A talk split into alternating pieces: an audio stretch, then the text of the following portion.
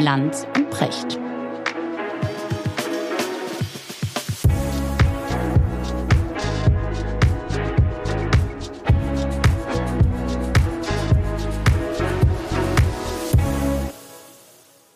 Einen schönen guten Morgen, Richard. Guten Morgen, Markus. Wo erreiche ich dich? Am altbewährten Ort. Am altbewährten, sehr gut. Das Wort mhm. Kemenate ist mittlerweile eines der populärsten Wörter überhaupt. Also in meiner unmittelbaren Umgebung, ja, weil ja. ich ständig Leute treffe. Was, was natürlich insofern frage, ja wo erreiche ich dich? prekär ist, weil wir nennen das ja hier zu Hause gar nicht die Kemenate. Sondern? Das Ponyzimmer. Weil als wir hier einzogen, hat ja meine Lebensgefährtin, fand sie diese Amazon-Werbung so schön mit diesem kleinen Mini-Shetty, also mhm. diesem kleinen Shetland-Pony, das oh. von den großen Pferden gedisst wird auf der Weide. Und dann kommt Amazon und liefert eine Klappe. Und durch die kleine Klappe kann das Pony dann auch nach innen gehen. Ja, also eine Ponyklappe. Eine Ponyklappe, genau. Und da dieses Zimmer so klein ist wie ein ganz kleiner Ponystall mhm. und weil wir darin das kleinstmögliche Schlafsofa hatten, das es überhaupt gibt, das selber aussah wie so ein kleines zotteliges Pony, Großartig. heißt das bei uns das Ponyzimmer. Herrlich. Genau. Richard, ich habe heute ein Thema für dich, das wir eigentlich immer wieder streifen. Geht bei uns ja häufig um Moral oder das, was man dann auch Moralismus nennt, diese, diese überzogenen Moralvorstellungen, mit denen wir äh, gelegentlich zu tun haben, auch wir beide. Und ich würde mit dir mal gerne darüber reden, was heute eigentlich Sünde ist oder ein Vergehen oder Fehlverhalten und was früher mal eine Sünde und Fehlverhalten war. Und man kann das sehr gut aufhängen an den sieben Todsünden. Mhm. Sagen dir die sieben Todsünden was? Ja klar, ne? Klar. Das ist ja im Grunde eine, wie soll man sagen, eine, eine Betriebsanleitung für äh, den Menschen aus der Sicht der Kirche. Kann man das so sagen? Ja, genau. Also es geht darum, welche Haltungen ne, er zum genau. Leben einnehmen soll. Man gibt ja auch die zehn Gebote, da ist geregelt, was man nicht tun soll. Aber das ist die und dann gibt Gebote, es diese anderen Dinge, ja. die, die sind in den zehn Geboten nicht drin. Die sollte man auch nicht tun, aber die soll nicht der Gesetzgeber einem vorschreiben, sondern die soll der innere Gesetzgeber einem vorschreiben. Genau. Ja? genau. Also das soll man sozusagen aus freien Stücken nicht tun. Mhm. Ja. ja, ich finde ja, die zehn Gebote sind ja eigentlich sozusagen Regeln für ein Zusammenleben in der Gemeinschaft. Und ich finde, die sollten wir uns auch nochmal vornehmen, die zehn Gebote.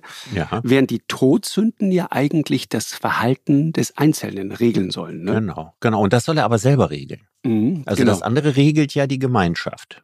Also wenn, wenn es heißt, du sollst nicht töten und du tötest jemand, dann wirst du verurteilt.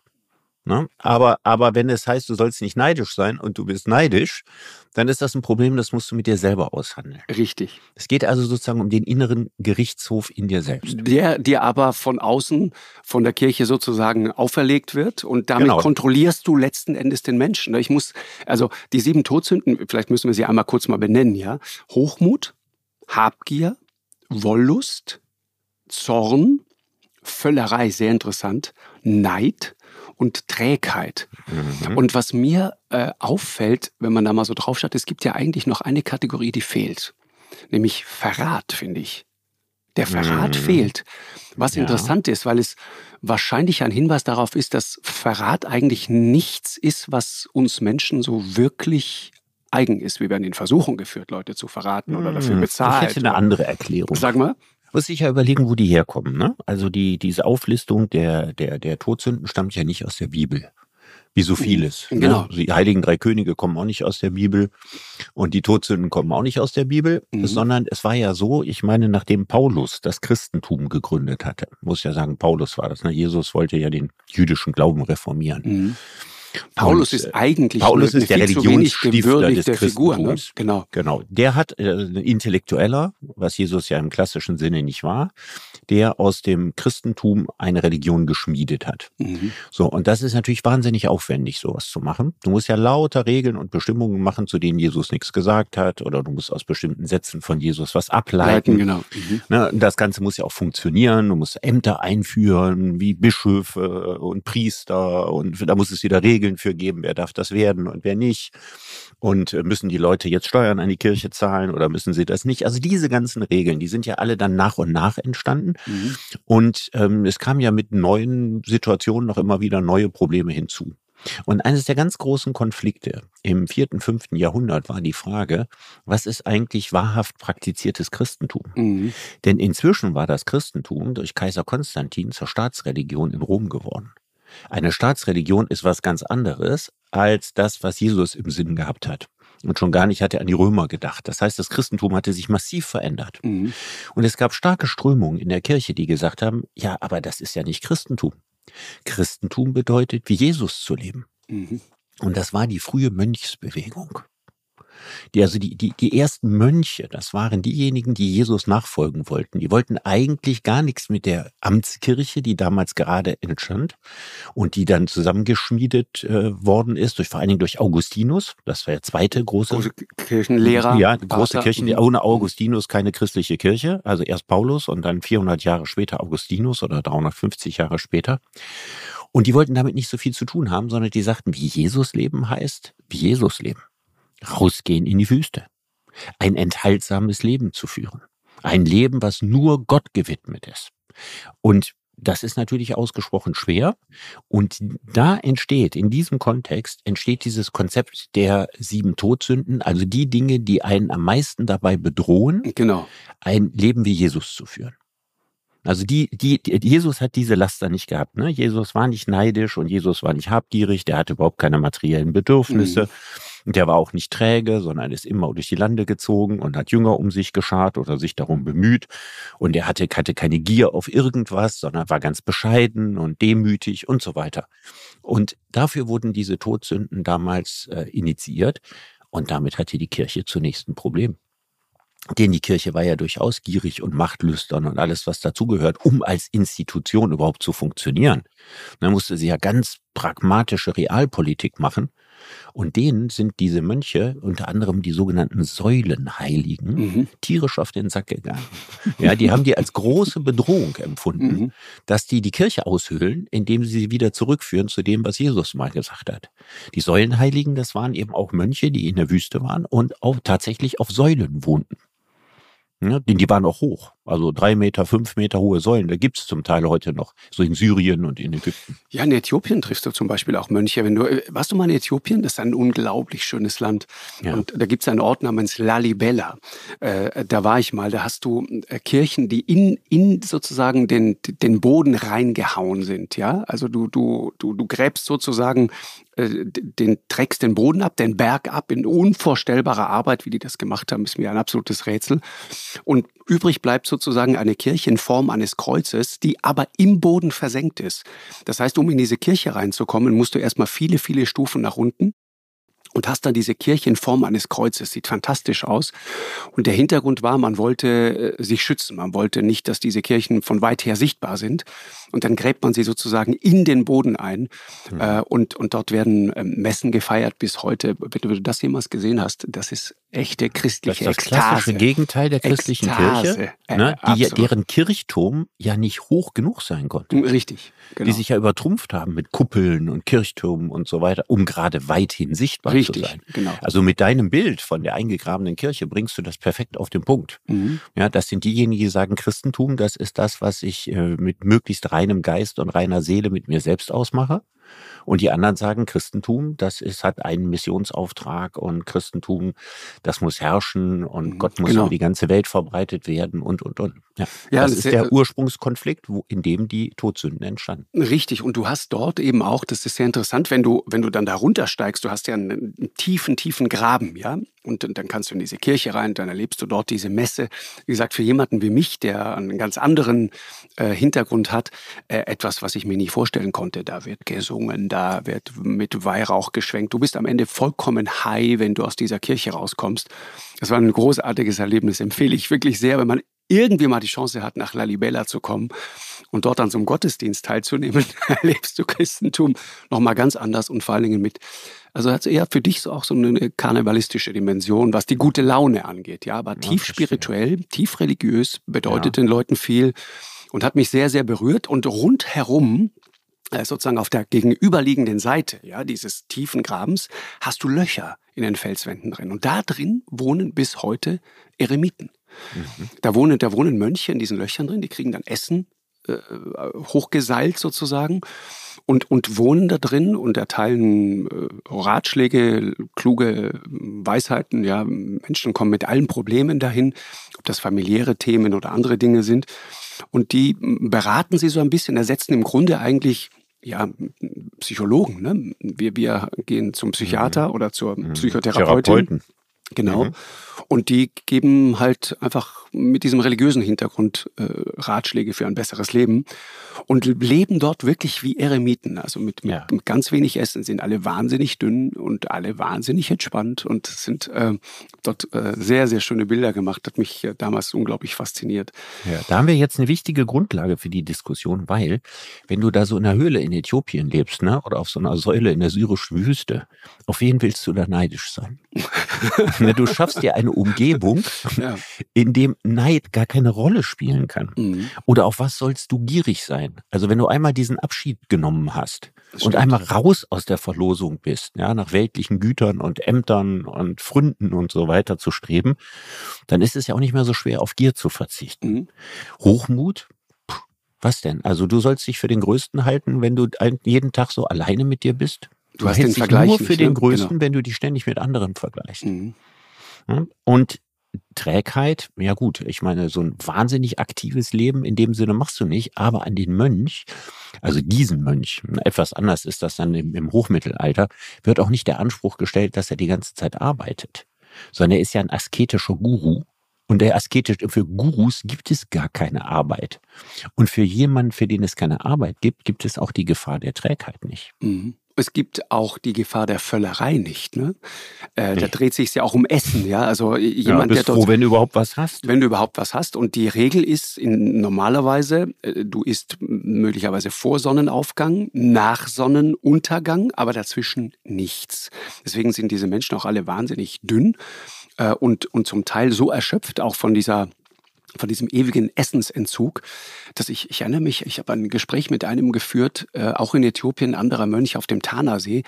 Da mussten wir alle zehn Minuten das Interview abbrechen, weil er nicht mehr konnte. Der war einfach kaputt. Das hat ihn vollkommen überfordert. Viel zu viel Energieaufwand auf diese Fragen dieses neugierigen äh, deutschen Reporters zu antworten. Das, das war der nicht gewohnt. Alle zehn mhm. Minuten Pause. Und dann ging es wieder weiter. Der musste sich ja. erstmal erholen. Das hat mich damals sehr beeindruckt. Es war ein junger Mann, kam aus einer äthiopischen Beamtenfamilie und hat sich vollkommen gelöst von seiner Familie und auch von der Welt in gewisser Weise. Und er sagte damals zu mir, äh, ich, bin, ich bin tot für die Welt und die Welt ist tot für mich.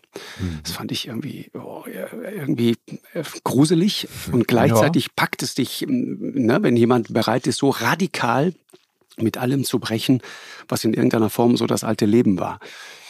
Man stellt sich doch immer die gleiche Frage. Ist das eine arme Sau oder ist er einem haushoch überlegen? Und ja, irgendwo ich, zwischen Gefühl diesen war, beiden Polen, ja. zwischen diesen beiden Polen flirren doch die Gedanken Richtig. die ganze Zeit hin und her, oder? Ohne festen Boden ja. unter den Füßen zu kriegen. Das ist aber genau auch der Gedanke, der mir kommt, wenn du über diese Todsünden sprichst. Ne? Äh, ich meine, eigentlich kann man es begreifen als eine Anleitung fürs Leben. Und eigentlich sind das uralte Regeln, ja, die bis ins ähm, sechste, siebte Jahrhundert und so weiter zurückgehen. Du denkst, was hat uns das heute noch zu sagen? Aber wenn du da mhm. mal drauf schaust, merkst du, ach du gute Güte, das ist ja mein ist tägliches Menge, Thema. Menge im Menschen drin. Genau. Übrigens hatten wir die Wollust nicht aufgezählt. Die ist natürlich auch, wenn du als Säulenheiliger oder als Höhlenmönch lebst, kommen selten schöne Frauen vorbei. ja. Ich hatte ja beim letzten Mal Ulrich Roski aber, zitiert. Aber Mach das gerne vorbei, wieder. Da heißt es in Lonesome Rider mit dem Fahrrad durch die Wüste, selten Kino, niemals Frauen. 40 Meilen in der Stunde, all the highways up and down. So, und ich denke, das gilt hier auch. Selten Kino, niemals Frauen. Ja, ist natürlich auch ein gutes Mittel gegen Wollust. Ja, ist ja. richtig. Ja, aber die, die Frage ist natürlich, und das ist, weil du gerade sagst, da flirren sozusagen die Gedanken hin und her. Die Frage ist natürlich, Richard, ist das erstens erstrebenswert? Und der zweite Punkt, wer hat eigentlich ein Interesse daran, dass wir uns so verhalten? Ja, selten Kino, selten Frauen. Wem nützt das eigentlich? Cui bono, ja, wie der Lateiner ja. sagt. So, und da würde ich dann immer sagen, hast du dann plötzlich die andere Seite, ja? Also genau. Und jetzt wird es schwierig. So, genau. Also die Wüste zu übertragen auf eine moderne Großstadt genau. im 21. Jahrhundert geht nicht im Maßstab eins zu eins. Richtig selten Kino, selten Frauen läuft da schon mal niemals nicht. Frauen. Äh, genau. Ja, selten Kino, niemals Frauen. niemals Frauen. Und die und die die Frage ist natürlich ähm, und und da hatte ich auch immer als als als junger Mensch schon irgendwie ein Thema diese unglaubliche Fixierung zum Beispiel auf Sexualität, die Sexualmoral. Und das hast du ja in allen Religionen eigentlich. Und irgendwann wurde mir klar, natürlich, wer die Sexualität eines Menschen kontrolliert, der kontrolliert den ganzen Menschen. Mhm. Das ist ein wahnsinniger Hebel, um sozusagen äh, Einfluss und Macht über diesen Menschen zu gewinnen. Ja, ja, und das war natürlich auch der Grund und auch alle anderen Bereiche, ja. Also, was hast du? Du hast Essen, ja, Völlerei, du kontrollierst die Sexualität, äh, Neid, Missgunst, all diese ganzen Dinge, die Gier, Trägheit und so weiter. Du kontrollierst praktisch den gesamten Menschen, wenn du diese Verhaltensweisen so definierst und sagst, okay, da seid ihr aber nicht in Ordnung. Und das, das, ist tut. eben gar nicht typisch christlich. Ne? Genau. Das haben wir in allen anderen Religionen eben auch. Und auch schon die, die griechischen Philosophen, ne? diese aufgeklärten, religionsfreien griechischen Philosophen wie Platon. Mhm haben sich darüber ziemliche Gedanken gemacht, also unter dem gleichen Gesichtspunkt, weil da, wo ähm, der Wollust gefrönt wird, ähm, da, da entstehen auch viele andere Bedürfnisse. Also jemand, der sich sinnlich richtig austobt, der hat dann vielleicht auch das Bedürfnis nach vielen anderen schönen Dingen im ja, Leben. Ja, ja. Und Platon sah immer eine große Konkurrenz zwischen den privaten Haushalten, wo die Männer bei ihren Frauen waren und wo er immer davon ausging, dass letztlich die Frauen das Sagen haben und nicht die Männer, und dem öffentlichen Raum, ja, wo also die, die Macht der Polis, der Stadt, wo die Politik mhm. stattfinden mhm. sollte. Und alles, was, was, was Platon sich überlegt hat an Staat, da ging es immer um die Macht der privaten Haushalte, die zu brechen. Also die unter staatliche Kontrolle zu stellen, damit man sich da nicht auslebt. Weil da, wo man sich auslebt, da entstehen alle möglichen wilden Bedürfnisse, die der Staat nicht mehr eingefangen kriegt. Genau. Und das ist in, in, in der griechischen Sprache der Konflikt zwischen der Polis, der Stadt, ja, wo die allgemeinen Angelegenheiten geregelt werden, und dem Oikos. Oikos ist das griechische Wort für Haushalt. Und das kennen wir heute in Ökonomie. Ja, mhm, das mhm, ist sozusagen mhm. die, die Haushaltslehre der Wirtschaft. Und Ökologie. Ne, da ist überall steckt das Wort Oikos drin. Und die ganze Idee, dass man sagte, jetzt halte ich mal ein bisschen da zurück und tob dich da nicht so aus und, und, und nimm deine Frau mal nicht so wichtig und so weiter, da ging es immer darum, dass man dachte, dann kriegen wir die öffentlichen Angelegenheiten nicht mehr geregelt. Genau. Und das Gleiche findest du in der Kirche auch. Diese Frauenfeindlichkeit der christlichen Kirche, ja, Paulus, das Weib hat in der Kirche zu schweigen und so, ist ganz klar in dieser platonischen Tradition. Und das sitzt unheimlich tief in uns drin. Ne? Äh, auch, auch so die Idee sozusagen, was alles Sünde ist. Also Sündenvorstellungen hast du ja praktisch in allen Religionen. Ne? Und was ja interessant ist in dem Zusammenhang, auch Menschen ohne Religion oder ohne mm, größeren Bezug zur Religion haben auch eine klare moralische Vorstellung davon, was gut und was böse ist. Ja, das heißt offensichtlich ist da etwas, was wir auch brauchen was mhm. uns wichtig ist, was uns ein, ein inneres Bedürfnis ist. Das finde ich total interessant. Es gibt gar keine Gesellschaften, die nicht eine Vorstellung von Gut und Böse haben. Mhm. Es gab natürlich sehr pervertierte Vorstellungen, die das, was sie für gut gehalten hat, wo wir sagen würden, um Gottes Willen, denken wir ans Dritte Reich. Richtig. Ja, aber auch im Dritten Reich war es eine Gesellschaft mit Vorstellungen von Gut und Böse. Es gibt gar keine menschlichen Gesellschaften, in denen es keine Vorstellung von Gut und Böse gibt. Es gibt auch keine Menschen, in denen es das nicht gibt, außer sie haben einen totalen Schaden. Mhm. Ja. Aber es ist interessant, ne? im Grunde ist eigentlich diese, diese Lehre der sieben Todsünden ist eigentlich auch, wenn du so willst, ein Herrschaftsinstrument gewesen. Ne? Ja, ein Disziplinarinstrument äh, natürlich, Leute ne, damit die Leute über der Stange bleiben. Ja, genau. Aber da würde ich sagen, das gibt es heute auch, aber auf eine andere Art und Weise. Nämlich? Durch Normen. Mhm. Also das, das, das, das, äh, wir sind heute eingeflochten in ein System von Normen. Von das tut man und das tut man nicht. Das sagt man und das sagt man lieber nicht. So benimmt man sich und so benimmt man sich besser nicht. Und dieses Normgespinst, das ist bei uns ein ganz feinmaschiges Netz und wird im Augenblick auch immer feinmaschiger. Also die Chance, irgendwas zu sagen, was man nicht sagen sollte oder was zu tun, was man nicht tun darf oder nicht mehr tun darf, das nimmt immer stärker zu. Mhm. Und deswegen kommt es eigentlich gar nicht mehr so sehr auf dieses Zwiegespräch mit dir selbst an wie beim Mönch, der dir sagt, das versuche ich jetzt mal zu unterdrücken, sondern wir wissen, es ist opportun, bestimmte Verhaltensweisen mal besser nicht zu machen, wegen der Konsequenzen, die allen daraus erfolgen. Weil in unserer Aufregungsgesellschaft und in einer Gesellschaft, die dem Moralismus frönt, also einem unmoralischen Umgang mit Moral, muss man ja sagen, mhm, mhm. es eben sehr gefährlich ist, von bestimmten Verhaltensweisen abzuweichen. Und insofern haben wir das anders geregelt. Wir haben gar nicht mehr so viele Gewissenskonflikte, sondern wir müssen ein ganz feines Gespür dafür entwickeln, wie man sich zu benehmen hat und wie besser nicht. Mhm.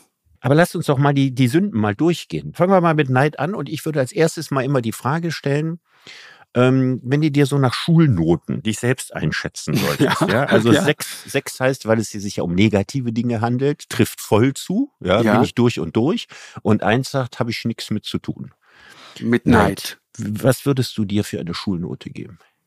Wobei Neid, würde ich jetzt tatsächlich sagen, würde ich mir eine, eine, weiß ich nicht, eine zwei oder drei geben. Ich bin kein neidischer Mensch. Ja. Ich hatte aber immer, und bei, bei Gier würdest du mich kriegen. Also, ja, da kommen wir ja noch. Na, genau, genau, deswegen. Aber Neid, nee, Neid ist etwas, was mir sehr ja. fremd ist. Ich, ich bin nicht neidisch auf Menschen. Ja, also bei mir ist es immer weniger geworden, aber, aber aus einem ganz pragmatischen Grund. Nicht, weil ich mich so Sag wahnsinnig mal, geläutert wo, wo, wo, hätte. Wo bist du denn? Wo bist du denn? Ja, ich würde mir das auch geben. Ich würde mir sogar eine 2 geben. Also ich würde mich da relativ positiv bewerten. Aber heute, früher war das mal ganz anders. Und der Grund ist, dass mir heute nicht mehr so viele Leute einfallen, auf die ich neidisch sein könnte. Es gab aber Lebenssituationen, in denen ich war, ne, von denen ich ja schon häufiger berichtet habe, so nach meiner Promotion und ähm, vollständig arbeitslos und keine Perspektive und das Gefühl zu haben, möglicherweise über Talente zu verfügen, aber über keine, die die Gesellschaft irgendwie braucht oder bezahlt und dann so neben mir zu sehen, ja, wie die Leute ihren Weg machen und wie das alles funktioniert und deren mildes Lächeln abzubekommen, als man sozusagen als gestrauchelter Geisteswissenschaftler daneben steht. In, in solchen Situationen hat man dann ein ganz anderes Gefühl. Ich hatte in einer unserer aller, allerersten Podcasts ja, ich erinnere mich. Dein, mal erzählt, wie neidisch ich damals ja? auf Roger Willemsen gewesen bin. Oh ja, okay, das ja, ist das alte damals, Roger, damals Roger nannte. Genau, das ist mein Roger-Trauma. Und jemand, der so neidisch auf Willemsen war, ja, der, der weiß, oh dass Gott. der Neid schon in ihm wohnt, aber dass er heute nicht mehr so viele Gelegenheiten hat, sich auszutoben. Das ist interessant, ne? Das, dieses, also das, das, sitzt immer noch in dir, ne? Das Roger-Trauma. Naja, ich, ich, denke jetzt heute nicht mehr viel drüber nach. Ne? Nein, also nein. das, äh, das ist, äh, ist tatsächlich nicht, so unter uns. Ja. Er, er ich, moch, nicht ich mochte den so gerne. Und ich habe ihn ja später, ja. später ernsthaft kennengelernt. Ne? Ja. Und wir haben uns sehr gemocht und sehr geschätzt. Und es war immer sehr vergnüglich und Total. sehr geistreich mit ihm. Total. Also ich habe eine sehr, sehr gute Meinung über ihn aber eben aus dieser Perspektive von damals. Ne? Neid ist ja immer eine Frage des Standpunktes, auf dem man steht. Und je nachdem, wo der ist und wie der ist, ist man unterschiedlich neidisch.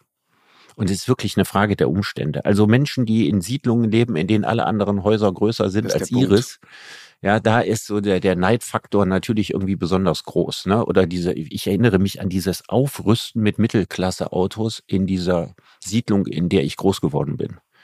Also ich bin, als wir, ich gerade elf geworden sind, sind wir in so eine Siedlung, Mittelschichtsiedlung, Mitte 70er Jahre, so eine klassische graue Mittelschichtsiedlung gezogen.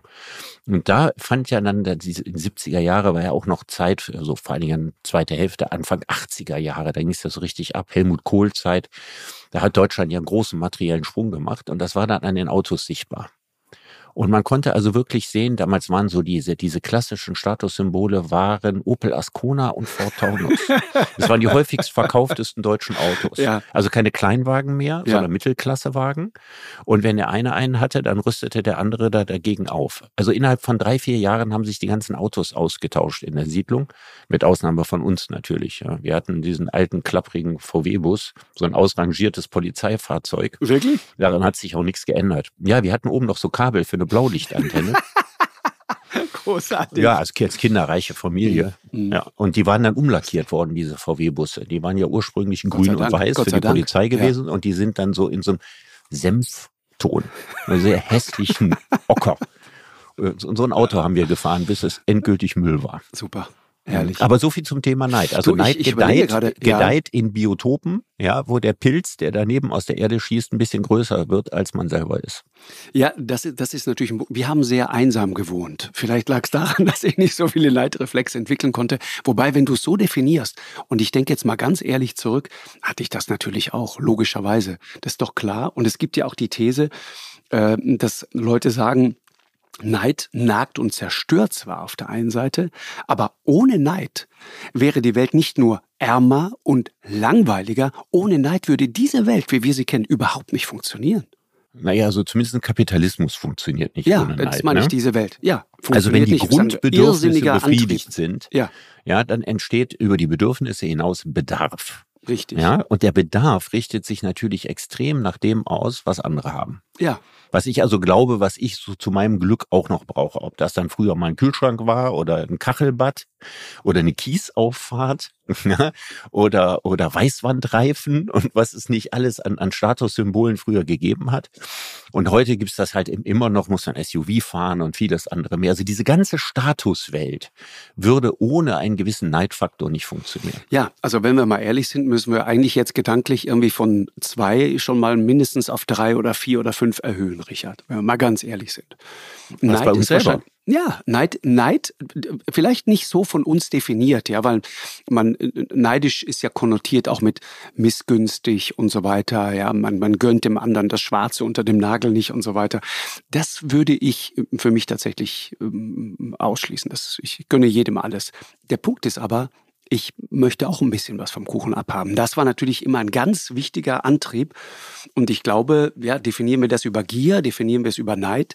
Aber da spielt Neid mit Sicherheit auch eine Rolle. Und dazu passt ja auch, Neid ist ja sozusagen du, du, es muss vergleichbar sein innerhalb deines Biotops, wie du gerade sagtest.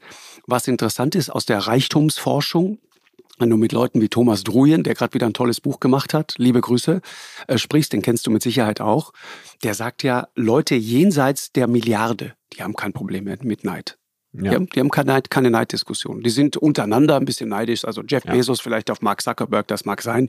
Da hat man dann andere Themen. Und wenn du siehst, dass man äh, Elon Musk und Mark Zuckerberg sich gegenseitig Prügel androhen. Dann merkst du auch, wie kindisch die zum Teil sind, diese Leute. Ja, aber Neid dann vielleicht nicht im materiellen Sinne, genau, aber genau. Neid, um was Einfluss anbelangt. Ja, Richtig. Neid, was Image in der Gesellschaft, als wer ist das größte Innovationsgenie und so weiter, wer ist der, der, der größte Hengst im Stall des Silicon Valley und so. Ich glaube, da gibt's diesen Neidfaktor nach wie vor. Aber ich würde den Neidfaktor gerne mal entmoralisieren und mal gucken, was ist denn das für ein Mechanismus in in uns. Wenn ich das jetzt mal mit ganz trockenen Worten bezeichne, dann ist das ein angeborener Sinn für Unfairness, die einem widerfährt. Mhm. Neid entsteht nämlich nur in Gesellschaften, die eine vergleichsweise hohe Fairnesskultur haben. Also Gesellschaften wie vielleicht die russische Gesellschaft in, oder die Gesellschaft in Saudi-Arabien, wo wir davon ausgehen können, dass Fairness da eine sehr, sehr untergeordnete Rolle in dieser Gesellschaft spielt, sind wahrscheinlich, soweit wir das wissen, keine Neidgesellschaften. Je liberaler, demokratischer, je mehr Mittelschicht da ist, umso größer ist der Neid, weil die Erwartung ist, dass hier jeder zu seinem kommt. Und wenn man das Gefühl hat, ich bin aber nicht zu meinem gekommen, aber mein Nachbar ist das und das ist eigentlich unverschämt und wieso kriegt der eigentlich dafür so viel Geld und so weiter, dann wächst der Neid. Und das Interessante ist, dass dieses Gefühl, dieser angeborene Sinn für Unfairness, die einem widerfährt, dass wir den aus dem Tierreich haben. Mhm. Es gab Anfang der 2000er Jahre diese bahnbrechenden Experimente, die Franz de Waal an der Emory University in Atlanta gemacht hat mit Kapuzineraffen. Die sind sehr berühmt, die kann man genau. sich auch bei YouTube angucken. Also haben das schon mal Prinzip, drüber gesprochen, ne? Wir genau. haben schon mal drüber gesprochen, aber ich erzähle es noch mal ja. kurz. Ja, also das Prinzip ist, es kamen immer zwei äh, Kapuzineraffen wurden gefüttert und zwar wahlweise mit Gurken und mit Weintrauben. Die wurden reingeworfen in den Käfig, aber nur wenn die Affen Spielmarken, die auch reingeworfen wurden So Jetons, rausgereicht haben. Das heißt also, Spielmarken kamen in den Käfig, ja, der Kapuzineraffe hebt die auf, gibt die raus und dann kriegt er eine Gurke oder eine Weintraube. Und aus der Sicht von Kapuzineraffen schmecken Gurken so lala und Weintrauben schmecken großartig. Jetzt wussten die Affen natürlich, wenn sie die Jetons rausreichten, nicht Kriegen was sie, sie kriegten. Mhm. Ne, kriegten sie eine Gurke, naja, kann man essen, ja, und kriegten sie eine Weintraube, super. So, und nachdem wir das schön eingespielt hatten und alle gut konnten, haben sie die Affen getrennt in zwei, zwei Käfige, aber die konnten einander sehen. Und wenn der Affe in dem ersten Käfig seine Spielmarken rausreichte, bekam er Gurken. Und wenn der Affe in dem zweiten Käfig seine Spielmarken rausreichte, kriegte er Weintrauben. Und was passierte? Ja, der Affe in dem ersten Käfig stellte innerhalb kürzester Zeit die Arbeit ein. Natürlich war er bereit gewesen, für Gurkenlohn zu arbeiten aber doch nur unter der Voraussetzung, dass, dass nicht jemand anderes genau. für die genau gleiche Tätigkeit Weintrauben kriegt. Mhm. Angeborener Sinn für Unfairness, die einem widerfährt. Aber was anderes ist, wäre ein Sinn für Fairness. Den haben Kapuzineraffen nicht. Und ich habe in meinen Vorträgen immer gesagt, ein Sinn für Fairness wäre gewesen, wenn der Affe in dem ersten Käfig die Hälfte der Weintrauben, die er sogar umsonst gekriegt hat, an den Affen in dem zweiten Käfig abgegeben hätte. Mhm. Da hat mal jemand aus dem Publikum geschrien, das wäre Sozialismus. Aber das, aber das stimmt nicht. Sozialismus ist, wenn es erst gar keine Weintrauben gibt. Richtig, richtig, sondern nur Gurken. nur Gurken. Genau. Ja. Sozialismus ist die Abwesenheit von Bananen, ja, in, in dieser Logik sozusagen. In dieser Logik genau. sozusagen. Genau. Aber das genau. Interessante an der, an der Sache ist also dieses Gefühl in einem drin, ja. Hier werde ich benachteiligt. Ja, hier geht's gegen meine Interessen. Wieso kriegt der, was ich nicht kriege? Das findet man bei Kindergartenkindern und so. Mhm, das genau. findet man in allen Gesellschaften. Das wird man nie aus dem Menschen herausbekommen. Die Kunst besteht darin, dieses Gefühl in fruchtbare Gewässer umzumünzen und aus einem ange geborenen Sinn für Unfairness, die einem widerfährt, sowas wie einen Sinn für Fairness zu machen. Ja, genau. Und das ist möglich, aber nur mit viel erzieherischer Begleitung. Ja, ich meine, du haben wir auch schon mal äh, äh, angetickt, ne? Wenn du überlegst, du, du kriegst die Gehaltserhöhung und du kriegst vom Chef gesagt, pass auf, 500 Euro mehr für dich jeden Monat. Du freust dich genau so lange darüber, bis du erfährst, dass der, der neben dir sitzt, 1000 Euro mehr kriegt jeden Monat. Dann ist vorbei mit ja. der guten Laune. Ne? Das ist genau, genau. das. Der angeborene Sinn für, für Fairness, die eine einem widerfährt. Genau, ja. und, du, und du siehst es ja auch, ist ja interessant, ne? unser ganzes Steuersystem zum Beispiel ist ja letzten Endes auch so auch aufgebaut. Ne? Also die, diese berühmte kalte Progression, ja. die sozusagen dafür sorgt, dass je, je mehr du verdienst, desto mehr geht dann auch weg ist ja im Grunde eine Antwort sozusagen auf einen möglichen, ja nicht Neid ist das falsche Wort, Fairness. Ein Fairness-Gedanke, der sozusagen davon beeinträchtigt ist, genau. wenn das alles immer schön gleich geht. Ja, und das Gefühl, die da oben werden immer reicher und die da unten äh, haben irgendwie, egal wie sie sich anstrengen, kommen einfach nicht weiter. Genau. Das ist der Versuch also sozusagen, das auszugleichen, umzuteilen. Ne? Der Versuch eines Kompromisses mhm. aus Kapitalismus, radikalem Kapitalismus. Genau. Jeder kann behalten, was er kriegt.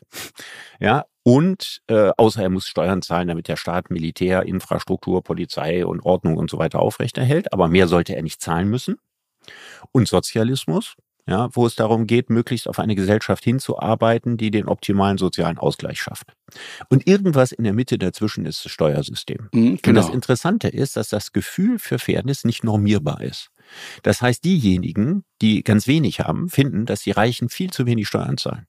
Und die Reichen finden, dass sie viel zu viel zahlen. Richtig. Und das ist in allen Gesellschaften. Und es so. gibt ja für beides ja den Beleg, ne? Also den vermeintlichen Beleg, ja. Du kannst ja als, als jemand, der arm ist, kannst du ja argumentieren und sagen, pass auf, die, die, die werden besteuert äh, auf eine Art und Weise, das steht in keinem Verhältnis zu dem Vermögen, das sie besitzen. Das geht so eigentlich nicht. Kann doch nicht sein, dass jemand in der Lage ist, einfach Milliarden zu horten und dann wird das irgendwie nicht richtig besteuert, weil es ja dann äh, äh um Vermögen geht und nicht um Einkommen, ja. Einkommensteuer ist in Deutsch, Arbeit ist teuer, Einkommen wird unglaublich unglaublich hoch besteuert, während Vermögen vergleichsweise niedrig besteuert Richtig. wird.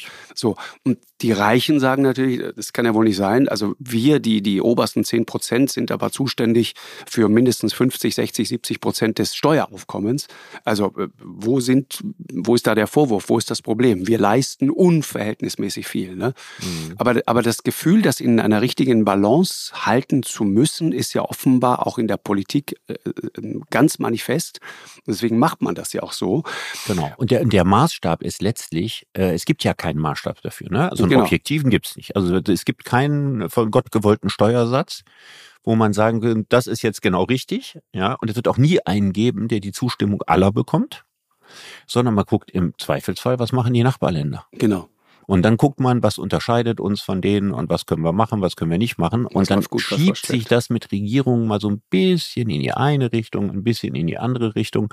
Auffälligerweise ist es so, dass normalerweise die Sozialdemokraten die Steuern senken und die Konservativen sie anheben, wenn sie regieren. Das ist auch interessant. Ja, ne? Der höchste Steuersatz, der je gezahlt wurde in Deutschland, wurde in Zeiten von Helmut Kohl gezahlt. Das berühmte Arbeiterführer. Ja, die größte Steuerentlastung genau. hat Gerhard Schröder gemacht. Ja, ja. Das hängt einfach damit zusammen, dass die Parteien, wenn sie lange an der Macht bleiben wollen, beim politischen Gegner fischen. Mhm. Ist richtig, ja, ja, genau. Und ähm, die, die, die, die Experimente dazu, weil du gerade von, von Affen sprichst, sind echt interessant. Ne? Also Neid ist sozusagen ja bei uns so negativ konnotiert, aber ich glaube, es ist ein, ein, ein wichtiges Gefühl sozusagen, um so eine Gesellschaft am Laufen zu halten. Ja, so Experimente mit Affen, wo du siehst, die leben ja in klaren Hierarchien und dann leben sie auch gut, weil sie ähm, weil es klare Regeln gibt, klare Leitplanken.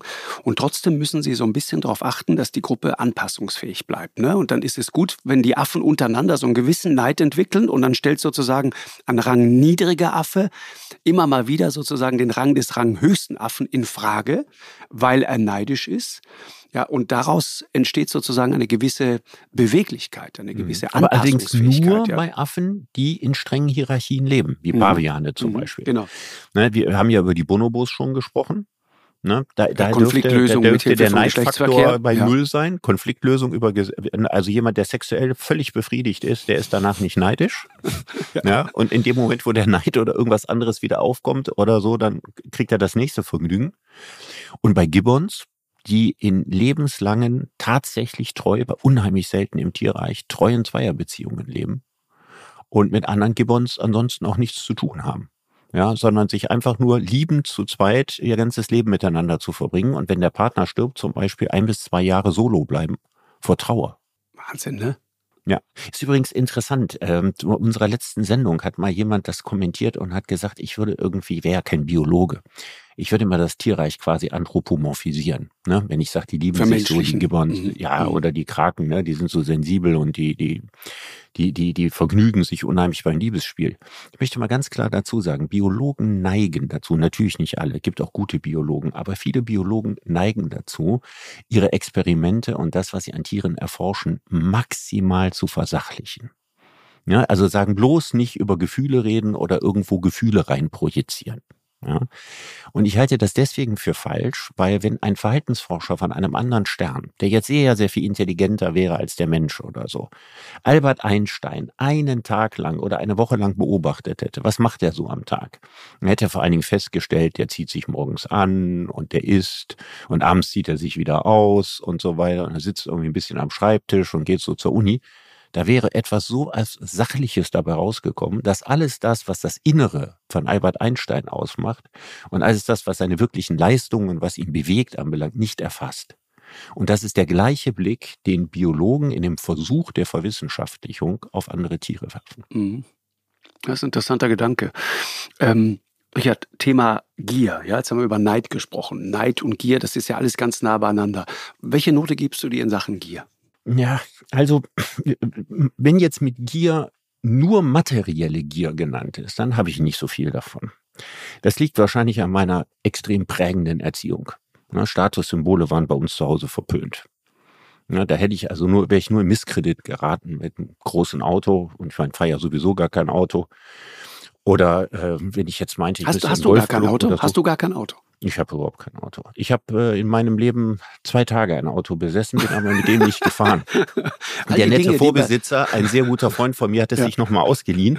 Er stellte fest, dass die Bremse nicht richtig funktioniert und hat damit einen Unfall produziert. Oh den hat er gut überlebt, das war nicht schlimm für ihn. Ich hätte den wahrscheinlich als schlechter Autofahrer nicht überlebt. Mhm. Und ich dachte, also mehr Zeichen, ja, mehr, mehr, mehr Götterwink kann eigentlich gar nicht sein. Ich bin zwar in meinem Leben dann häufiger Auto gefahren, in Afrika zum Beispiel, wo es keinen Verkehr gibt. Durch Wüsten. Aber auch keine Steppen, richtigen Straßen, genau. Super ja, gefährlich. auf Kuba und ja. so weiter. Aber äh, ich fahre hier eigentlich kein Auto und ich besitze auch keins. Und also die materielle Gier hält sich in Grenzen, aber wenn dazu Gier natürlich auch noch Neugier oder sowas gehört, ja, oder überhaupt das sozusagen massive Streben nach irgendwas, dann habe ich da ordentlich was von abgekriegt. Mhm. Aber also ich gebe mir jetzt einfach eine 3 als Mischzensur. Ja, als Mischzensur, ja, ja, genau. Du kennst ja diesen berühmten Satz von Gandhi, ne? Die Welt hat genug für jedermanns Bedürfnisse, aber nicht für jedermanns Gier. Mhm. Ist natürlich richtig, finde ich, so, dass das so äh, gut beschrieben. Und trotzdem würde ich auch da sagen, Gier ist ja etwas, was uns unvorstellbar treibt. Das treibt, das treibt die Welt, unsere Welt, unsere marktwirtschaftliche Welt auf eine unglaubliche Art und Weise. Der Kapitalismus ist ja. genauso auf Gier angewiesen wie auf Neid. Ja, Michael Douglas. Ja, also ne? sein, sein größter Feind ist die Zufriedenheit. Richtig. Genau. Ja, eine Gesellschaft aus lauter materiell gesättigten, zufriedenen Menschen kommt in den Stillstand und übernimmt sofort die nächste Todsünde, wird träge. Ja, es ist richtig. Wo, wobei, ja, also ja. wie soll man, wie soll man der Trägheit etwas entgegensetzen, wenn man nicht von irgendeiner Gier beseelt ist? Also hier richtig. widersprechen sich die beiden Todsünden. Mhm, das stimmt. Das stimmt. Ich habe gerade neulich mit, mit, mit meinem Sohn darüber gesprochen. Äh, die, die jüngere Generation, wirklich viele von denen, denen bedeuten Autos zum Beispiel nichts mehr. Ja, das ist die Gier nach dem Auto, die, die, die ist in, in ländlichen Bereichen ja, da ist aber, würde ich es nicht Gier nennen, sondern das ist das Auto eine schlichte Notwendigkeit. Du brauchst das Auto, um von A nach B zu kommen. Und wenn du auch die Zahlen dir dazu mal anguckst, dann siehst du, wie weltfremd vieles ist, was da politisch teilweise so äh, postuliert und gefordert wird. Und dann sagt, alle müssen auf öffentlichen Nahverkehr umsteigen. Ja, guck dich mal um im ländlichen Raum.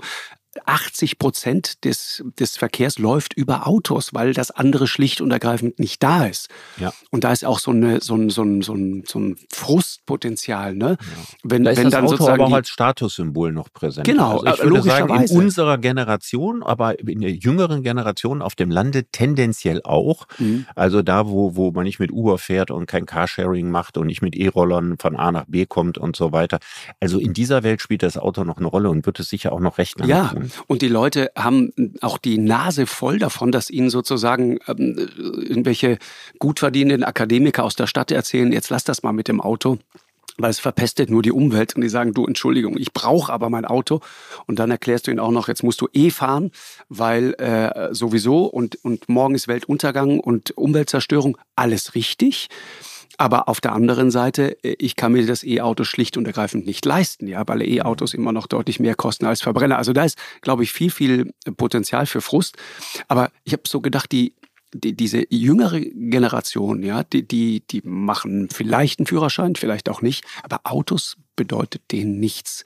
Und ich finde es interessant, wie sich da Wertvorstellungen verändert haben. Und dachte, übrigens ein dachte die deutsche vom kulturellen Hintergrund hat, ab. Ja, meinst ja, du? Also du meinst redest du? jetzt tendenziell eher von Bio-Deutschen.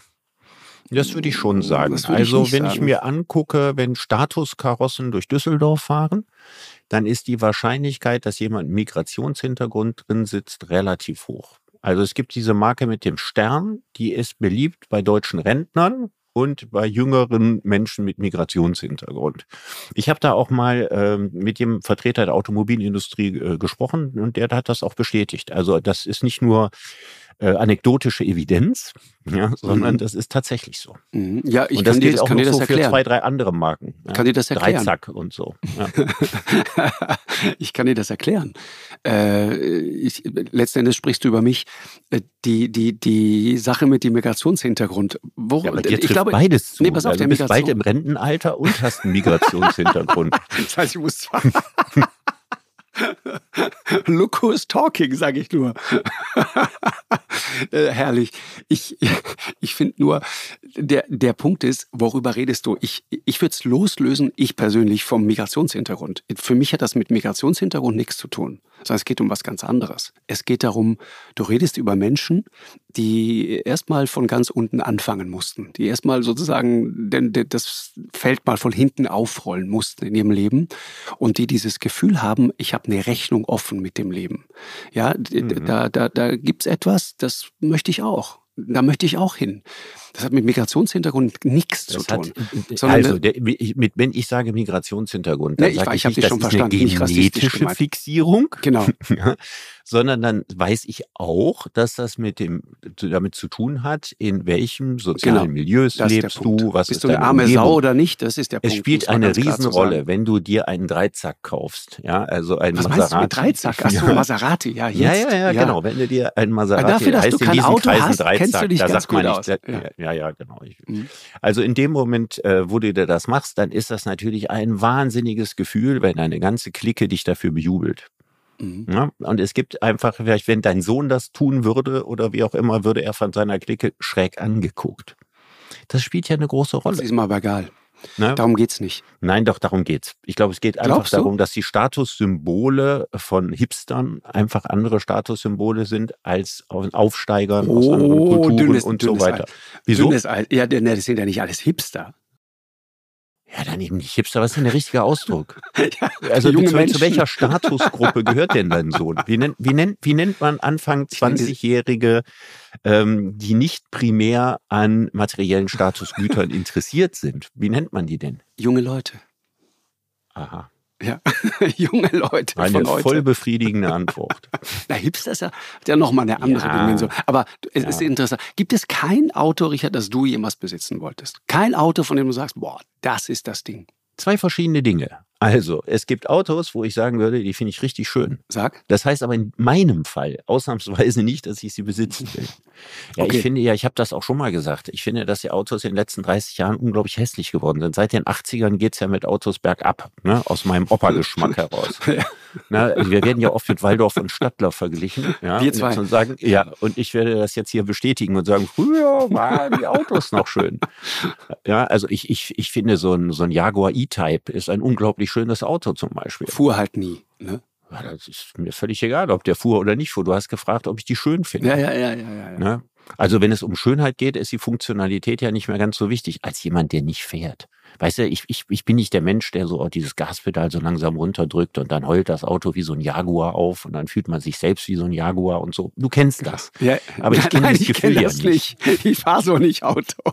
Ich fahre so nicht Auto. Wirklich, ich, ich fahre so nicht Auto, aber ich verstehe zum Beispiel und ich respektiere das auch. Wenn, wenn jemand sagt, mein Traum, dieser 911er, diesen Porsche, den will ich unbedingt haben. Ja. Aber ist doch gut. Es ist doch gut, wenn es in dieser Gesellschaft Menschen gibt, die bereit sind, 150, 200.000 Euro für ein Auto auszugeben.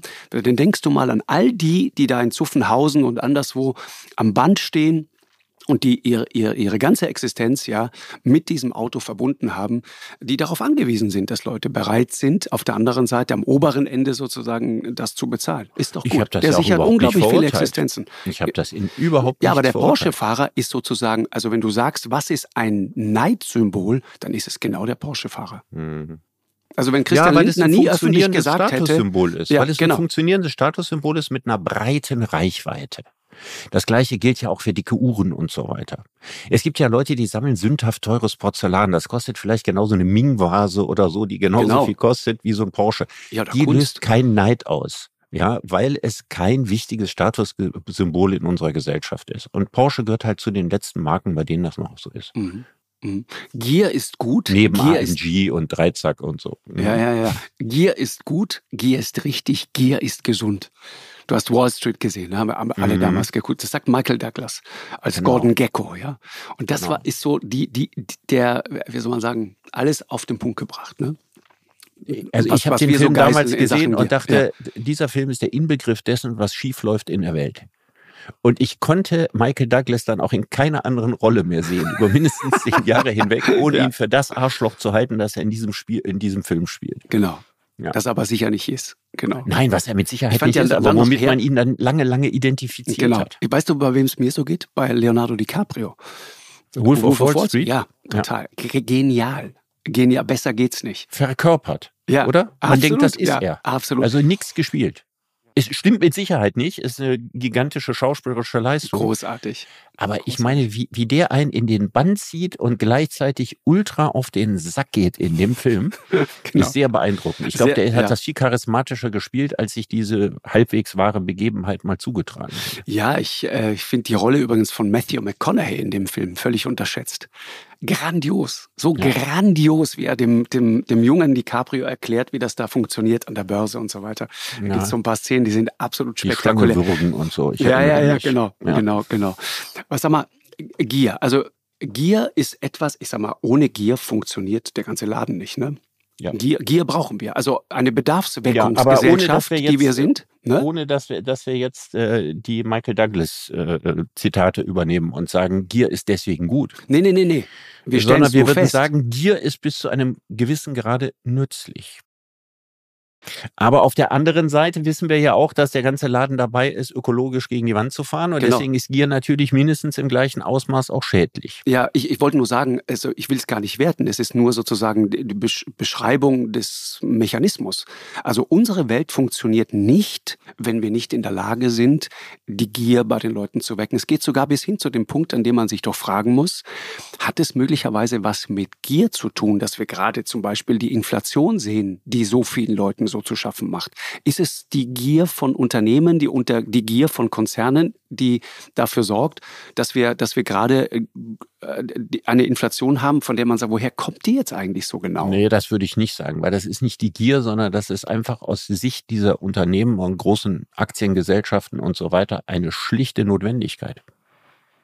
Also wenn eine Aktiengesellschaft nicht gierig in dem Sinne ist, ja, dass sie, dass sie äh, ihren Umsatz steigern will oder dass sie nicht absteigen will oder neue Märkte erschließen will und rationalisieren will und so weiter, dann ist sie weg. Mhm. Deswegen der Begriff Gier klingt ja so wie eine Charaktereigenschaft. Mhm, genau. Und das macht die Sache schwierig. Ne? Im Kapitalismus, wenn man den jetzt so neutral beschreibt, da ist die Gier keine Charaktereigenschaft. Da ist einfach dieses unersättliche Streben nach mehr ein systemimmanenter Mechanismus, ohne den das Ganze nicht funktioniert. Und zwar ganz neutral zu beschreiben. Richtig. Nicht wertend. Nee, das meine ich. Ja, mhm. ja. ja Milton Friedman, ne? ganz, ganz äh, berühmter Wirtschaftswissenschaftler, den sich ja viele auch immer beziehen, Nobelpreisträger, klassischer Neoliberaler. Gibt Wunderbar geeignetes Feindbild. Ich wollte gerade sagen, also der Gordon Gecko sozusagen, der, der, Richtig. Der, ja, der, der genau. Wirtschaftswissenschaftler. Der, der Staat, der, der Staat Ökonomen. als das lästigste Übel der Welt. Ja. Wirklich. Und, und nach dem Motto, gibt der Wirtschaft den möglichst freien Lauf und dann wird alles gut. Und das hat er ja dann mit äußerster Brutalität in Chile praktiziert und das Land dann noch weiter in den Ruin getrieben. Äh, erklär kurz. Ja, also Milton Friedman äh, war nachdem äh, Pinochet diesen äh, blutigen Putsch gemacht hatte, 73 in Chile, und die einzige jemals frei gewählte kommunistische Regierung der Welt gestürzt hatte, hat dann äh, das Programm der Chicago Boys, also von Milton Friedman, der da auch häufiger war, genau. ja, und dem häufig die Hand geschüttelt hat und den Arm um die Schulter gelegt, versucht zu verwirklichen. Probieren wir doch mal in einem südamerikanischen Staat aus, wie ist das, wenn wir den ganzen Sozialstaat so gut wie abschaffen? Und nur den Markt regieren lassen. Und das hat äh, Chile über Jahrzehnte hinweg unendlich geschadet und hat vor allen Dingen dazu geführt, dass das ganze Tafelsilber dieses rohstoffreichen Landes, vor allen Dingen Kupfer, alles in die Hände ausländischer äh, Firmen gefallen ist. Wahnsinn. Und hat das Land ausgeblutet bis zum geht nicht mehr. Das ist, ne, denke ich immer wieder, was Ideologie anrichten kann. Richtig. es, gibt nicht nur, es gibt nicht nur äh, völlig kaputte kommunistische Ideologie, es gibt auch völlig hm. kaputte kapitalistische Ideologie. Richtig. Ja. Gibt diesen berühmten Satz von Friedman. Ne? Sagen Sie mir mal, gibt es überhaupt eine Gesellschaft, die nicht auf Gier basiert? Glauben Sie, dass Russland nicht von Gier angetrieben wird? Glauben Sie, dass China nicht von Gier angetrieben wird? Und was ist Gier? Natürlich ist keiner von uns gierig, nur der andere ist immer gierig. Aber die Welt lebt von Individuen, die ihre eigenen Interessen verfolgen. Da ist natürlich schon was dran. Ne? Absolut. Und alles, worüber wir hier diskutieren müssen, sind, was sind wohlverstandene eigene Interessen. Genau. Ne? Also wenn ich jetzt nur rücksichtslos an meinem, an meinem eigenen persönlichen Vorteil interessiert bin, kann das sein, dass ich irgendwann in einem Land lebe, in dem ich nicht mehr leben will. Mhm. Ne? Also die, die richtige Balance zwischen äh, zu seinem Kommen, nach Erfolgsstreben und auf der einen Seite und sozialen Ausgleich auf der anderen Seite macht erfolgreiche Gesellschaften aus. Und wohlverstandenes Eigen, Eigeninteresse denkt an beides. Mhm. Ohne die Gier der Konsumenten werden keine Autos gekauft, keine Flachbildschirme, keine iPhones, keine Aquarien. Und wenn keiner kauft, sinken die Steuereinnahmen und der Sozialstaat geht baden. Ohne die Gier der anderen kein Hartz IV für die einen. Wie soll den Bankern heute Unrecht sein, was sonst immer Recht war? Wer hat das geschrieben? Ich, du, genau. Ich könnte mir vorstellen, dass es von mir ist. Ja, ich wüsste jetzt ja, nicht mehr aus welchem Satz. Buch. ja. Ja, ich habe mal, ich habe mal was über über Gier geschrieben fürs äh, Zeitmagazin. Mhm. Kann sein, dass das dafür ist oder für so einen Kalender, den die Zeit mal gemacht hat. Genau, genau. Aber das ist ein interessanter Gedanke, ne? Also ohne die Gier der einen geht der Sozialstaat für die anderen baden, ne? Ja, ja, das ist äh, so, wie das System funktioniert, ist das genauso. Ich habe das geschrieben in Zeit, zur Zeit der Finanzmarktkrise. Mhm wo es darum ging, dass einige, es war immer die Rede von den schwarzen Schafen und von der Bosheit der Gier. Genau. Und ich habe zwar riesige Kritik an der Finanzwirtschaft, fand aber diese psychologische Runterbrechen auf den Giermechanismus viel zu primitiv angesichts der Komplexität der Probleme. Mhm. Und es nützt überhaupt nichts, individualpsychologisch zu sagen, ja, hier, dieser, dieser, der Gorilla da, der, der, der Nieman-Boss, ne, mhm, der ist genau. besonders böse und die und die Banker von der und der Bank und so weiter, die waren zu gierig. Das ist, war eine völlig unterkomplexe Sichtweise darauf, dass hier ein System nicht vernünftig reguliert ist und wo man auf die Gier des Einzelnen gegangen ist, um sich keine Sorgen zu machen und nicht allzu viele Gedanken zu machen um den Mechanismus des Ganzen. Und dann habe ich in diesem Kontext auch die Gier verteidigt. Mhm, interessant. Richard, weißt du was? Ich schlage Folgendes vor. Wir machen an dieser Stelle einen Punkt, aber es ist so viel liegen geblieben. Trägheit, Hochmut, Wir all haben die noch Dinge. fünf ja. Sünden. Ja.